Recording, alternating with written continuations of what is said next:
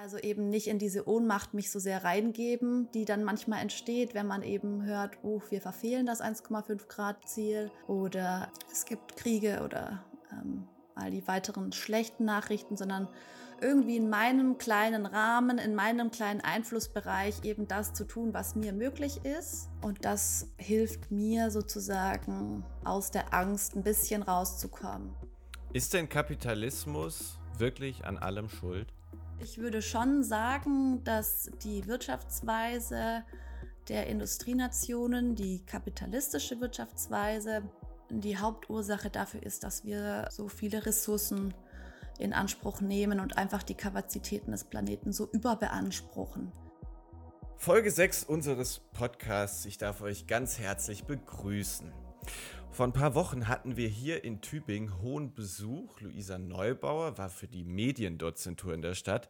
Auf dieser Mediendozentur referieren einmal im Jahr Menschen über ein relevantes Medienthema. In diesem Jahr eben die Klimakrise im Diskurs. Meine Kollegin Mira aus dem Weltethos-Institut hat die Veranstaltung besucht und wir haben uns tags drauf über einen Satz von Luisa Neubauer unterhalten. Sie sagte, Zitat, wir sind aufgewachsen in einer Welt, in der wir nur eine Zukunft gelernt haben zu träumen. Eine fossile Zukunft. Eine Zukunft mit Australienreisen, Autos und Eigenheim. Jetzt müssen wir zeigen, dass das Gras auf der anderen Seite grüner ist. Wir brauchen attraktive Zukunftsvorstellungen, die ein Leben ohne fossile Energien zeichnen. Zitat Ende. Das ist jetzt kein neuer Satz, den hören wir ja in abgewandelter Form ständig, aber er wird in unseren Augen zu selten ausgefüllt. Und auch deshalb haben wir darüber so lebhaft gesprochen. Wie sieht denn eine solche attraktive Zukunft aus? Müssen wir uns ehrlich machen und sagen, wir müssen Wohlstand verlieren, gar dem Kapitalismus ein Ende setzen? Und kann diese Zukunft dann überhaupt attraktiv sein? Nun ja, schaut man sich auf Klimademos um, wird ja genau das gefordert. System Change, not Climate Change heißt es da auf den Schildern häufig. Der Kapitalismus sei schuld an der Klimakrise. Denn er trägt in seiner DNA, schneller und billiger zu produzieren, um Gewinne zu maximieren. Das führt dann wiederum zu einer verstärkten Ausbeutung natürlicher Ressourcen, einem übermäßigen Verbrauch an Energie, Wissen wir alles. Das ist das Grundproblem der Klimakrise. Ist also der Kapitalismus an allem schuld? Und wenn es nicht mehr so weitergeht, was sind denn unsere Ideen, um unser Wirtschaftssystem besser, fairer, nachhaltiger zu gestalten?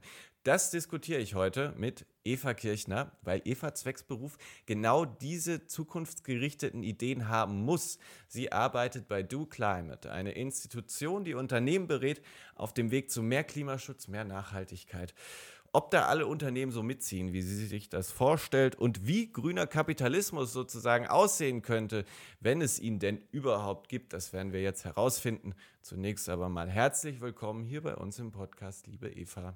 Vielen Dank. Ich freue mich hier zu sein und bin gespannt auf unsere Diskussion. Eva, so als äh, Wahlwürttemberger, der ich bin, glüht ja mein Herz. Wenn ich mir deinen Lebenslauf anschaue, vier Jahre hast du bei Bosch gearbeitet, mit Aussicht auf Karriere, hat man mir gesagt, gutem Geld. Warst du damals glücklich? Ja, ich war sogar acht Jahre in Summe bei Bosch. Ich habe nämlich ähm, direkt nach dem Abitur ein duales Studium dort begonnen und ähm, da ist es direkt losgegangen. Also es wurde mir von meinem Umfeld damals schon suggeriert, wow, ähm, du hast hier den Jackpot geknackt, du darfst bei so einer Firma wie Bosch ein duales Studium machen, das ist super für deine Karriere und gerade als Frau und du verdienst ganz viel Geld und so weiter und so fort. Und dachte ich auch, super, freue ich mich drauf. Und eigentlich war es von Tag eins an so, dass ich gedacht habe, Hilfe, ähm, ich fühle mich hier ähm, nicht wohl und damals, das war das Spannende für mich, ähm, konnte ich noch gar nicht in Worte fassen, was genau das Problem ist und das auch nicht mit meinem Umfeld diskutieren. Also ich habe die drei Jahre bei Bosch studiert und habe danach auch fünf Jahre in verschiedenen Geschäftsbereichen und Funktionsbereichen dort gearbeitet, ähm, habe relativ jung, Anfang 20, ähm, verhältnismäßig viel Geld verdient. Und wie war das? Das war im ersten Moment natürlich schön, ähm, einfach aus so einer Sicherheitsperspektive. Ähm, ich musste mir damals nie so Gedanken machen, okay, welche Urlaubsreise kann ich mir leisten oder muss ich jetzt beim Essen irgendwie aufs Geld gucken. Also gar nicht, konnte essen gehen und ähm, mein Leben so leben und gestalten, wie ich mir das gewünscht habe, ohne irgendwelche Geldsorgen. Und das war natürlich schon ähm, luxuriös für mich damals. Und trotzdem war ich totunglücklich. Also ich war auf so einer Suche. Warum? Warum? Naja, ich habe mich innerlich, ich habe keinen Sinn richtig in dieser Arbeit gesehen. Ich habe mich immer so ein bisschen gefühlt ähm, wie so ein ganz kleines ähm, Rädchen in so einer ganz großen Maschinerie, in diesem Hamsterrad. Ich habe in meiner Arbeit häufig so den Bezug nicht gehabt, so hey, welchen Mehrwert habe ich denn jetzt am Ende des Tages geleistet? Was habe ich heute geschafft, was einen Sinn hat für mich und für die Welt? Und ähm, das hat bei mir einfach so eine ganz starke Sinnkrise ausgelöst. Wie bist du denn aus dieser Sinnkrise rausgekommen? Ich habe dann irgendwann Ende 20 gesagt, so kann das nicht weitergehen. Es, es muss doch noch was anderes geben. Und ähm, deshalb habe ich eine Coaching-Ausbildung gemacht. Und diese Grundausbildung hatte am Anfang erstmal ganz viel mit Selbsterfahrung zu tun. Das heißt, man hat viel ähm, mit den eigenen Themen gearbeitet, sich über die eigenen Fragestellungen und Glaubenssätze im Leben Gedanken gemacht. Und ein riesenzentrales Thema war eben mein Job und was äh, ich machen will mit meinem Leben. Und das hat mir quasi geholfen, um ein neues Ziel für mich zu formulieren. Und ich weiß, glaube ich, auch noch ungefähr, wie diese Zielsetzung ähm, gelautet hat. Ich habe mir damals vorgenommen, ich möchte jeden Morgen gerne aufstehen und mit meiner Arbeit ähm, was Sinnvolles für die Umwelt oder die Gesellschaft tun. Und ähm, das will ich erreicht haben bis zum Zeitpunkt XY. Und die Idee war damals, das hat mein Coach mir gesagt, es muss dir heute noch nicht klar sein, ähm, wie das genau dann in der Praxis aussieht, aber setz dir mal dieses Ziel und lass das mal wirken. Und im Endeffekt, ähm, wenn ich mir dann jetzt mein Leben heute anschaue, dann würde ich sagen, dass ich da viele verschiedene Schritte gegangen bin und es heute schon dieser Zielsetzung sehr, sehr nahe kommt oder viel näher als damals. Aber warte, auf einmal bist du auf, aufgewacht und dachtest, ja, jetzt mache ich mal was für die Umwelt. Also, äh, wie, wie kam auf einmal dieser Umweltaspekt?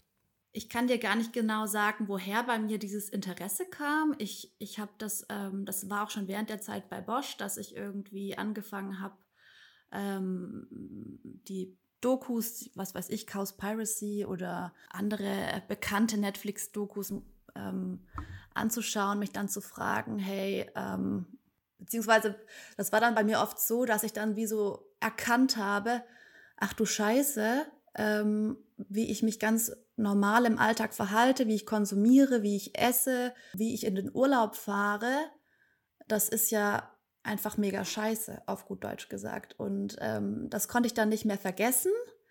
Man kann das, finde ich, oder ich habe das schon auch dann zeitweise wieder verdrängt, als das in meinem direkten Umfeld auch nicht direkt so auf Resonanz gestoßen ist, habe ich gedacht, hm, ja gut. Aber es, es ist nicht mehr weggegangen. Und ich habe dann angefangen, mich vegetarisch zu ernähren, zeitweise auch vegan. Ich habe ja eben nach dieser Coaching-Ausbildung meinen Job gekündigt und dann eben ein Studium nochmal neu angefangen. Ich wollte dann ähm, Lehrerin werden und habe in Tübingen Philosophie und Ethik und Wirtschaft als Schulfächer fürs Gymnasium studiert.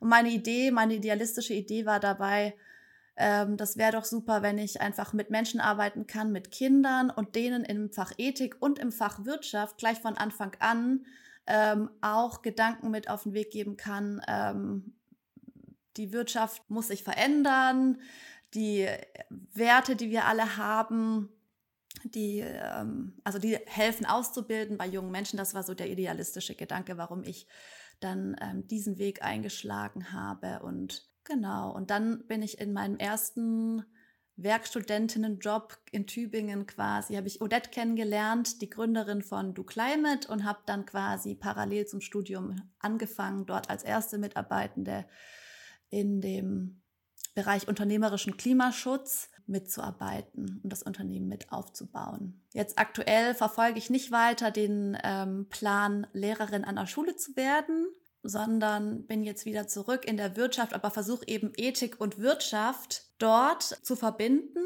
und quasi meine Berufserfahrung, die ich bei Bosch gesammelt habe, die Konzernerfahrung, das Verständnis, wie es eben gerade in den meisten Firmen noch läuft, jetzt zu verbinden mit diesen Werten, die für mich eben zentral sind und dann zu versuchen, eben im Rahmen meiner Arbeit oder ähm, seit kurzem auch eben über ein Ehrenamt diese Werte in die Wirtschaft zu bekommen und dieses Wirtschafts- und Arbeitsleben eben ein bisschen zumindest an, an in dem Maß, wie ich das eben beeinflussen kann, zu verändern. Bist du ein ängstlicher Mensch? Also ich habe Angst, ich glaube, wir haben alle Angst und trotzdem glaube ich nicht, dass ich mich von der Angst oft ähm, davon abhalten lasse, mutige Schritte zu gehen, würde ich sagen. Ich glaube, wenn ich ein sehr ängstlicher Mensch gewesen wäre oder bin oder wäre, dann hätte ich nicht bei Bosch gekündigt und hätte nicht mein ähm, bequemes Leben über den Haufen geworfen. Und das ist ja auch ein Risiko quasi ähm, auf eine Art.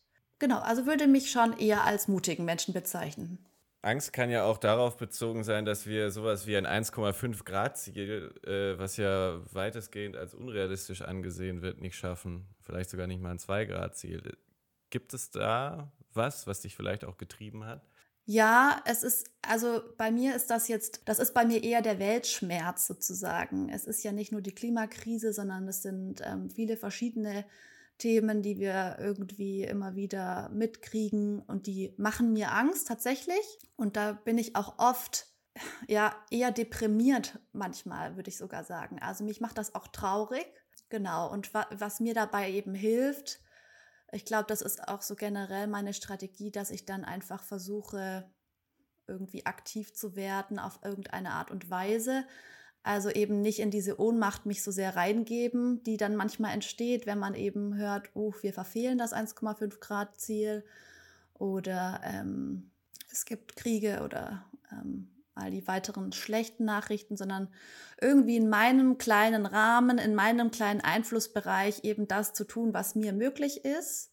Und das hilft mir sozusagen aus der Angst ein bisschen rauszukommen oder mich da in der Hinsicht eben besser Wenn ich da mal so ein bisschen einhaken darf, also dieses Thema Angst, Weltschmerz. Mhm. Äh, ist das nicht ein sehr exklusiv deutsches Ding? Also ich begleite Klimakrise jetzt schon jahrelang journalistisch und mein Eindruck ist, es gibt immer noch wahnsinnig viele Menschen, die da einfach nicht mitmachen möchten, die einfach keine Angst haben. Ich finde, wir denken dieses Thema immer wahnsinnig großstädtisch, denken da an Tübingen, Stuttgart, Berlin, was da irgendwie äh, ein paar Menschen äh, für tolle Ideen haben. Aber wie ist es in anderen Ländern, wenn man da mal irgendwie in einen stinknormalen Haushalt reingeht und fragt, wollt ihr dem Klima zuliebe die Gasheizung ausbauen? Ich glaube, da wird die Antwort meistens Nein lauten. Mojib Latif sagt, für viele Länder auf der Welt ist Klimaschutz nice to have. Ja, also ich hatte jetzt spontan den Gedanken, dass wir in Deutschland eben und das stimmt auch nur für einen Teil der Gesellschaft eben.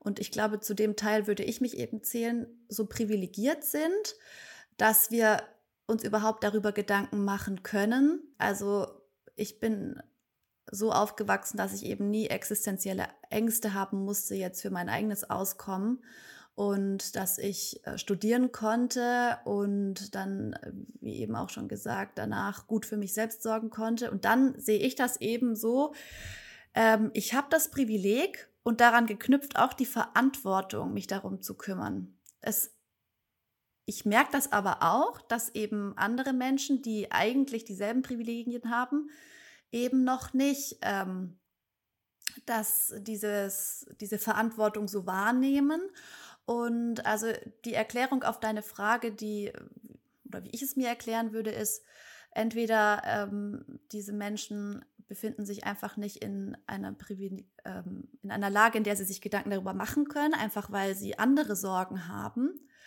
Oder es könnte auch ein Verdrängungsmechanismus sein, weil ähm, sich das einzugestehen, sich diese Angst bewusst zu machen, das würde ja auch bedeuten, ähm, oder dass sich vieles verändern muss. Und ich glaube, Veränderung ist was, was Unsicherheit und Angst auslöst. Und das ähm, kann ja auch eine Strategie sein, das zu vermeiden. Und was ich eben auch sehe, ist, dass ähm, das ja auch, wenn wir uns die Welt anschauen, ich meine, wir westlichen reichen Industrienationen sind ja auch eben Hauptverursacher. Und da können wir jetzt aus meiner Sicht nicht erstmal irgendwo im globalen Süden oder ähm, anderswo anfragen, wo eben der Wohlstand und Wohlstand und Ressourcenverbrauch sind ja auch ähm, korrelieren ja miteinander, wo eben der Wohlstand noch nicht so hoch ist, aber auch der Ressourcenverbrauch nicht so hoch ist. Also bei den reichsten Menschen, also bei den oberen 10 Prozent, ich habe das irgendwann mal letztens in einer Statistik gesehen, die oberen 10 Prozent, ähm, wenn man jetzt auf das Reichtum schaut, die, ähm, verursachen, glaube ich, 50 Prozent oder äh, der Emissionen. Ist denn Kapitalismus, die Art, wie wir über Jahrzehnte gewirtschaftet haben, wirklich an allem schuld? Also alles ist ja auch so ein bisschen so eine, eine, eine dolle Generalisierung, aber ähm, ich würde schon sagen, dass die Wirtschaftsweise der Industrienationen, die kapitalistische Wirtschaftsweise, die Hauptursache dafür ist, dass wir ähm, so viele Ressourcen in Anspruch nehmen und einfach die Kapazitäten des Planeten so überbeanspruchen. Genau, also Kapitalismus da gibt es ja auch verschiedene Definitionen und Ausprägungen, aber der, das, ähm, so ein kapitalistisches Wirtschaftssystem, ich glaube, das hat immer so ein paar Säulen, die eben zu einer Dynamik führen oder bei uns eben in den letzten Jahren dazu geführt haben, dass das sehr expansiv ähm, ist und eben die planetaren Grenzen überschreitet. Und aus dem Grund würde ich schon sagen, dass das eben eine zentrale Ursache für die Klimakrise ist. Dass es eine zentrale ähm, Ursache ist, ich glaube, da sind wir uns hoffentlich einig. Die Frage ist ja ein bisschen, was folgt daraus? Ulrike Herrmann, ähm, auch bestens bekannt im Weltethos-Kosmos, vertritt in ihrem neuen Buch Das Ende des Kapitalismus die These, dass es ausgeschlossen sei, zum Beispiel jemals genug Ökostrom zu erzeugen, um die Treibhausgasemissionen auf Null zu senken und gleichzeitig die Wirtschaftsleistung weiter zu steigern, weil der Kapitalismus eben ohne Wachstum nicht funktioniert, lasse sich die Klimakrise darum nicht lösen, ohne ihn abzuschaffen. Gehst du da mit? Also was äh, Ulrike Herrmann ja, wenn ich sie richtig verstanden habe, als Lösung sieht oder als einzige Lösung sieht, ist grünes Schrumpfen genau, dass es eben kein Wachstum mehr geben kann und wir vor allem auch sozusagen mit diesen weniger zur Verfügung stehenden Ressourcen dann eben und diese gerecht zu verteilen und damit eben zurechtzukommen. Ähm, sie sagt ja, glaube ich, auch, das wäre dann ein Niveau von äh, dem Jahr 1978 oder sowas. Und das, da ging es uns damals auch gut. Das ist ja auch äh, so ein bisschen ihr Argument. Und ähm, deswegen, wir müssten zurück auf dieses Niveau dann eben gerecht verteilen, staatlich geordnet überführen in sozusagen eine ähm, ökologische Kreislaufwirtschaft und die muss eben zurückgeschrumpft werden auf dieses Niveau. Und ich denke, ähm, also da bin ich jetzt auch zu wenig Volkswirtschaftlerin. Ich glaube, Elemente von dem, was sie sagt, ist auf jeden Fall oder sind auf jeden Fall notwendig. Zum Beispiel, dass sich ordnungspolitisch was ändert, dass gewisse Dinge einfach nicht weiter wachsen dürfen. Ich glaube aber jetzt in der Transformation müssen dafür ähm, andere Bereiche erstmal wachsen und dann ähm, wird sich zeigen, ähm, ob es vielleicht eine, eine Größe gibt, eine ideale Größe, mit der dann Wohlstand trotzdem gesichert ist und ähm, sich dann aber die Logik des ganzen Systems so ändert, dass eben nicht dieser Wachstumsdrang mehr besteht, sondern dass man eine Kreislaufwirtschaft hat und ähm, andere Ziele im Wirtschaften. Ja, das ist ja übrigens auch was, was Ulrike Herrmann sagt, was wir jetzt ganz sofort im Kleinen auch auf der Konsumentenseite wiederum ähm, machen können, kein Fleisch mehr zu essen, weil ähm, Genau, durch die ähm, Nutztierhaltung halt eben auch ein beträchtlicher Anteil an Emissionen entsteht. Aber was du jetzt ja auch gerade angesprochen hast, ist die Preisbildung. Und ich meine, ein zentrales Element von einer kapitalistischen Wirtschaft ist ja sozusagen, dass die über marktwirtschaftliche oder über Märkte organisiert ist und der Preis ist ja auf so einem Markt auch ein Vermittlungsinstrument. Und ich würde sagen, ein Riesenproblem oder ja, eines der größten Probleme ist, dass die Preise eben verzerrt sind. Also Natur, äh, gute Luft, ähm, Biodiversität und so weiter, dafür haben wir keine Preise. Das heißt, die Kosten sind nicht, äh, die Kosten, die eigentlich dafür entstehen würden, wenn man das berücksichtigen würde, die sind aktuell ja gar nicht in den Preisen wiedergespiegelt. Und Penny, glaube ich, hat grad, ist gerade auch in den Medien wegen ähm, einer Kampagne, wo dann eben die tatsächlichen Kosten ähm, jetzt mal zeitweise quasi ausgewiesen würden. Und gerade bei Fleisch, wenn man das Tierwohl und die Klimaauswirkungen mit einpreisen würde, würde man eben sehen, okay, das ist eigentlich viel teurer. Und somit können die Preise aktuell gar nicht mehr als, als gutes Vermittlungselement wirken. Und ähm, das ist ja auch schon ähm, jetzt quasi von der Politik aufgegriffen worden mit den CO2-Preisen, aber die sind eben einfach noch viel zu niedrig. Und ich könnte mir vorstellen, dass das eben in Zukunft wichtig sein wird, dass da eben äh, die Preise ähm, das widerspiegeln, also dass diese Kosten internalisiert werden und ähm, wirklich widerspiegeln, ähm, was der Preis ist für so ein Gut. Und das Problem ist aber, und das ist jetzt halt eben wieder die Schwierigkeit, dann würde das eben teurer werden, jetzt angenommen so ein Stück Fleisch, äh, mal ganz abgesehen davon, dass ähm, ich nicht der Meinung bin, dass wir ein Recht darauf hätten, dass wir billiges Fleisch kaufen können.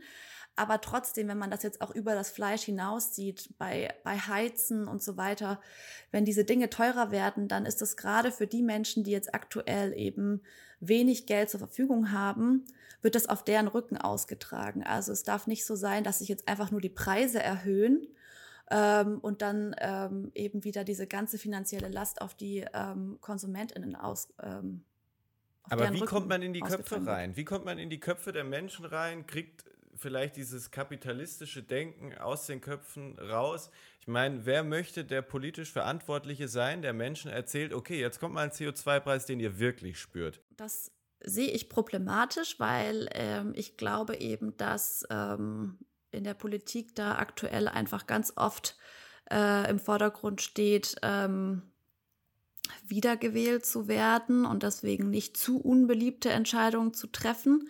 Auf der anderen Seite muss es eben auch so sein, dass die gesamte Gesellschaft ähm, mitgenommen wird.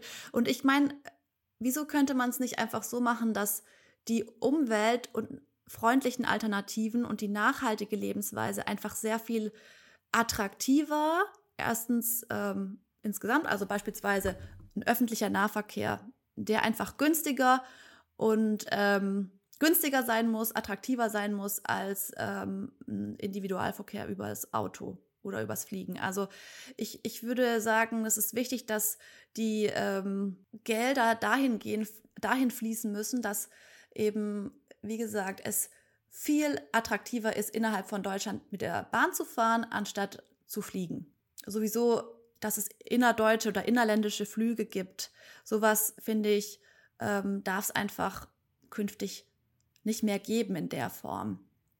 Also, dass man einfach weg von dem, ähm, oder wie soll ich sagen, eher eine Hinzumotivierung hat. Das, das äh, nachhaltige Verhalten soll sich gut anfühlen und soll sich auch quasi wirtschaftlich dann lohnen für diejenigen, die das nachfragen. Und da müssten, glaube ich, eben die Anreize anders gesetzt werden. Mhm. Ja, äh, da muss, glaube ich, auch gerade sehr viel gemacht werden. Stichwort Individualverkehr. Also äh, ich glaube jetzt gerade Menschen, die zwischen Mannheim und Frankfurt unterwegs sind, die werden in den nächsten Monaten richtig viel Spaß haben. Da wird gerade eine Strecke umgebaut, um eben in Zukunft mal dazu zu kommen, dass äh, wir äh, diese ganzen Verspätungen und äh, Ausfälle, äh, die wir aktuell haben, eben nicht mehr haben. Das heißt, wir müssen erstmal wahnsinnig viel Investitionen machen, um äh, zu einem so wünschenswerten Zustand zu kommen, äh, bei dem ich komplett deiner Meinung bin. Wo könnt ihr jetzt ansetzen? Ihr beratet Unternehmen und möchtet sie fit machen und möchtet ihnen ja im besten Fall auch ähm, vermitteln, das macht nicht nur Spaß, sondern ihr habt auch was davon, wenn ihr Klimaschutz betreibt in eurem Unternehmen. Was so die unsere übergeordnete Vision ist, diese Transformation ähm, zu begleiten und eben das Ganze aktiv zu machen und auch mit ähm, einer gewissen Gestaltungslust und einer Zuversicht in Bezug auf die Zukunft. Ähm, also das nicht einfach alles nur schwarz zu sehen, sondern wir bieten, also unser Portfolio bezieht sich darauf, dass wir vor allem erstmal Bewusstsein schaffen. Und das kann ähm, sehr häufig über eine CO2-Bilanz passieren oder zum Beispiel über eine klimabezogene Chancen- und Risikoanalyse, wo wir ähm, in mittelständischen Unternehmen, das ist unsere Zielgruppe, dadurch eben Bewusstsein schaffen, okay, äh, mit meinem Geschäftsmodell verursache ich jetzt ähm, an den und den Stellen so und so viel Treibhausgasemissionen. Mein Geschäftsmodell ist ähm, so wie es jetzt gerade ist, ähm, birgt das ähm, diese Chancen und diese Risiken. Und dann geht es eben darum, wenn dieses Bewusstsein dann entstanden ist, zu sehen, okay, ähm, wie kann ich mich jetzt ähm, aufstellen, ähm, dass ich in die Zukunft gerichtet die Chancen nutze und meine Emissionen reduziere, mein Geschäftsmodell gegebenenfalls auch oder sehr häufig einfach anpasse. Nicht einfach, sondern es reicht häufig nicht, einfach nur auf Grünstrom umzustellen und Elektroautos zu benutzen, sondern ähm, diese Transformation ist, ähm, bedeutet auch, Geschäftsmodelle von Anfang an eben nachhaltig zu gestalten. Wie kann ich Produkte nachhaltig entwickeln? Wie kann ich Prozesse nachhaltig gestalten? Wie kann ich in meiner Wertschöpfungskette auch ähm, nachhaltig unterwegs sein? Ähm, mit Lieferantinnen, mit Kundinnen in den Dialog zu gehen. Und genau, es ist quasi, ähm, sind viele Schritte auf diesem Weg. Ähm, wir begleiten Unternehmen dabei, eben diese, so eine Strategie für sich zu entwickeln und dann aber auch ganz konkrete Maßnahmen über mehrere Jahre hinweg umzusetzen, Potenziale aufzuzeigen. Und ganz häufig entsteht eben auch durch diese neue Perspektive, entstehen neue Ideen und neue Chancen, neue Geschäftsmodelle, die dann aber eben nachhaltig sind. Und das ist ähm, unsere Motivation. Und wie viele Überzeugungstäter sind da dabei? Also, wenn, also Institutionen oder Unternehmen, die wirklich das nicht machen, weil es gerade woke ist. Also nochmal zurückzukommen zu Penny. Schön und gut, dass die das machen. Ähm, das machen die aber aus äh, einem bestimmten Grund. Marketingzwecken. Ja. ja, genau. Ähm, also wir haben KundInnen, die, die haben schon Nachhaltigkeit ähm, in ihrer, oder die haben das schon von den Werten her in ihrer ähm, DNA verankert und gleichzeitig haben wir aber auch Kundinnen, die da ähm, jetzt nicht, äh, bisher nicht ähm, einfach nur aus Gutmenschentum davon überzeugt waren, sondern die ähm, ganz oft, äh, also es gibt ja auch gesetzliche Regulierungen inzwischen, die ähm, da kommen oder ähm, angefragt werden von Kundinnen, wenn das zum Beispiel, ähm, wenn da die Anforderung ist, ähm, Klimamanagement und Engagement äh, zu berichten, dann fangen die vielleicht erstmal an und haben das eher als, äh, machen das eher aus Pflicht heraus oder mit der Idee, effizienter zu werden, weil es wird ja auch irgendwann so sein, dass es sich einfach wirtschaftlich auch nicht mehr lohnt. Was glaubst du, wann wird sich, wann werden das Unternehmer so richtig spüren, dass sich das wirtschaftlich nicht mehr lohnt? Weil gerade kommen wir ja aus einer Phase, wo es Unternehmen in den letzten zwei Jahren so im Schnitt jetzt nicht wahnsinnig gut ging, wenn man jetzt mal die 10, 12, 15 goldenen Jahre vorher sieht. Das fällt mir schwer zu beantworten, wann, ab wann sich das nicht mehr lohnen wird. Aber meine persönliche Vermutung ist, dass das sich schon in den nächsten zehn Jahren deutlich verändern wird, weil sich das äh, aus meiner Sicht, ja, die, die, die Krisen werden ähm, sich verschärfen sozusagen und ähm, die Regulierungen werden hoffentlich ähm, strikter werden. Ähm, das ist aber was, was ich dir jetzt so gar nicht beantworten kann. Also ich glaube trotzdem, dass es sich lohnt, jetzt eben ähm, sich Gedanken zu machen, was sind meine Chancen und vor allem auch, ähm, es gibt ja Branchen, die sind einfach jetzt schon davon, von den Klima, äh, Klima, von dem Klimawandel betroffen, sodass sie eben sich an die Situation, an die neue Situation auch anpassen müssen. Auch jetzt schon das Geschäftsmodell. Genau. Also, um auf die äh, Ursprungsfrage zurückzukehren, es sind nicht nur Überzeugungstäterinnen. Ähm, was wir aber merken, ist, dass mit der Zeit und ähm, wenn wir mit den Menschen dann äh, über längere Zeit in Kontakt sind, dass sich da ein Bewusstsein bildet und dass das dann immer mehr zur Überzeugung auch wird. Auch, auch so über Ländergrenzen hinweg? Also quasi, ne, weil ihr habt ja auch wahrscheinlich Unternehmen, die global agieren. Also wie schwer ist es denn, Klimaschutz über Ländergrenzen hinweg zu organisieren? Unsere Zielgruppe sind mittelständische Unternehmen in der Region, aber natürlich haben die auch Lieferantinnen, ähm, die aus anderen Ländern kommen. Und ähm, ja, es ist, glaube ich, schon eine Herausforderung, dann die ganze Wertschöpfungskette mitzunehmen. Ähm, und trotzdem ist es da einfach wichtig, ähm, anzufangen. Ähm, der Fokus soll ja auch vielleicht sein, ähm, so viel wie oder mehr als jetzt noch in den letzten Jahren einfach ähm, in der Region ähm, zu machen, vielleicht auch die Lieferkette zu, zu überprüfen, ob es da auch andere Alternativen gibt. Und wenn wir jetzt nicht nur auf Klimaschutz schauen, sondern eben auch auf Nachhaltigkeit, ähm, die auch die soziale Komponente mit umfasst, dann ähm, gilt es da ja auch zu überprüfen, ähm, mit welchen Unternehmen man da wie zusammenarbeitet. Also das ist alles Teil der, dessen, was man sich anschauen muss. Und ähm, ich, ich würde auf jeden Fall zustimmen, dass das eine große Herausforderung ist, aber ähm, daran führt kein Weg dran vorbei. Ja, was, was, mich halt so ein bisschen umtreibt, wird es für Unternehmen nicht irgendwann auch ziemlich einsam, wenn man nur noch Lieferantinnen und Lieferanten möchte, die ähm, Klimaschutz ernst machen? Also schauen wir uns doch mal irgendwie Ergebnisse von Weltklimakonferenzen an, anderen großen Zusammenkünften so. Da wird es ja dann, wenn man als Land wirklich ernsthaft Klimaschutz betreiben möchte, irgendwann sehr einsam. Du merkst, mich treibt dieses, äh, dieses Thema um. Ich habe es ja auch am Anfang schon mal ähm, erwähnt. Gab es da in den letzten Jahren mal irgendwie einen großen Wurf, der dich zuversichtlich macht? So global gesehen, dass wir vielleicht doch näher zusammenrücken, als wir das so vom Gefühl her momentan tun?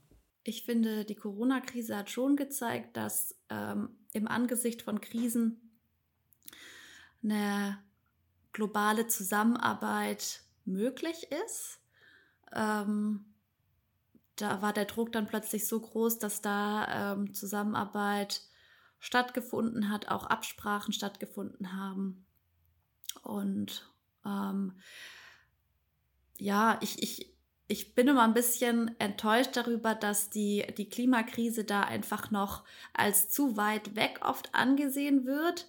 Und das, also würde man die Klimakrise genauso behandeln wie die Corona-Krise, dann wären solche ähm, grenzüberschreitenden Zusammenarbeitsformen ähm, sicherlich auch drin. Also ich glaube, das braucht es auch unbedingt. Trotzdem finde ich, wenn wir jetzt anfangen, zum Beispiel auf der mikroökonomischen Ebene, jetzt gerade was Unternehmen und das direkte, die direkte Lieferkette von Unternehmen angeht, wenn da eine Person oder eine Einheit anfängt, jetzt ähm, anzufangen, Klimaschutz zu betreiben, dann wirkt sich das ja auch auf, aus auf die Kundinnen, auf die Lieferantinnen. Also da kann man schon auch einen Einfluss nehmen. Und ich finde, man merkt zum Beispiel auch gerade bei der jüngeren Generation, wenn man jetzt äh, Mitarbeitende als Anspruchsgruppe von Unternehmen sieht, dass da schon häufiger auch der Wunsch ist, eben bei einem Unternehmen zu arbeiten, das nachhaltig wirtschaftet. Also, ähm, also das hat ja auch eine Auswirkung, wenn man ähm, seinen Lieferanten sagt, wir wollen, dass ihr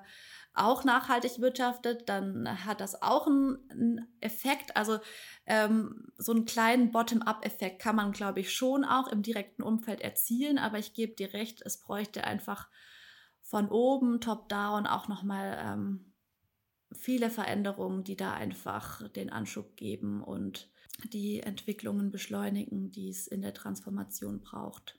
Climate change is a slow, slow thing, sagt Bill Gates. An den musste ich gerade ähm, wieder denken, als du Corona erwähnt hast. Ähm, naja, sei es drum. Lass uns am Ende dieses Gesprächs nochmal auf ein kleines Städtchen blicken, das beim Klimaschutz so richtig Tempo macht, um äh, diesem Gespräch auch mal einen positiven Ausklang zu geben. Ähm, in Tübingen läuft schon vieles gut. Ich muss eigentlich nur vor die Haustür gucken. Tübingen will Modellstadt für Klimapolitik sein. Tübingen will immer Modellstadt sein, klar. Und hat angekündigt, bis 2030 klimaneutral zu werden. Wie ist das möglich? Naja, ähm, wenn die Stadt Tübingen klimaneutral werden will, müssen ähm, eigentlich alle Unternehmen, die in Tübingen ansässig sind und alle Menschen, die in Tübingen leben, äh, auch klimaneutral werden. Und ähm, es gibt äh, ja auch in Tübingen, dass zum Beispiel auch meine Chefin oder wir von Du Climate auch ähm, mit aktiv. Es gibt ja so eine Lokalgruppe von den Entrepreneur for Future in Tübingen, die nennen sich die Klimakomplizen, wo beispielsweise eben auch ähm, Veranstaltungen ähm, organisiert werden, um Bewusstsein zu schärfen und auch die Unternehmen in Tübingen eben äh, auf Klima, unternehmerischen Klimaschutz ähm, aufmerksam zu machen, das zu stärken. Und dann, ähm, ich, ich ähm, habe ja auch in Tübingen studiert und kurz dort gewohnt. Solche Aktivitäten wie, dass es eben immer weniger Parkplätze gibt, ähm, die Leute damit gezwungen werden, ähm, den öffentlichen Nahverkehr zu nutzen. Ähm, ja, also es ist, ähm, ich weiß nicht genau, wie, was da noch alles kommen muss, um das zu schaffen. Aber ähm, äh, die Unternehmen in Tübingen oder zumindest versucht Do Climate mit ähm, den anderen Entrepreneurs for Future darauf hinzuwirken, dass eben von der Unternehmensseite her die Aktivitäten da jetzt gestartet werden und die Entwicklung und Transformation stattfindet. Und ähm, ich glaube auch, was, was weiß ich, Neubauten angeht, gibt es da ja gewisse Reg Regeln, dass eben nur noch ähm, äh, erneuerbare Energien äh, oder immer Solarstrom auf jedes Dach womöglich, solche Sachen. Ähm, aber ähm, was es da noch alles braucht, es ist ein Mix, ähm, ne? Wird sich zeigen, ja. Also es ist, ich glaube auch, dass so eine ähm, Dynamik hoffentlich irgendwann entsteht. Das heißt, lass es uns mal zusammenfassen, was kann die Welt von Tübingen lernen? Um hier mal ein bisschen Werbung für diesen tollen Standort zu machen. Naja, ich denke eben dieses ähm, quasi noch schneller schaffen wollen, als das jetzt äh, gesetzlich notwendig wäre, da ähm, proaktiv sich lokale Ideen zu überlegen. Ja, und ähm, nicht darauf warten, bis man gezwungen wird, sondern eben ähm, das auch auf eine Art, ja, diese Herausforderung anzunehmen und ähm, sich eben für ganz spezifisch für die eigene Stadt, das eigene Unternehmen, ähm, die eigene Region da Lösungen zu überlegen. Ja, ich glaube, das braucht es auf jeden Fall hoffentlich in allen Städten bald. Change it like Tübingen. Schauen ja. wir mal. danke dir, Eva, fürs Gespräch. Hat sehr viel Spaß gemacht. Ja, danke dir.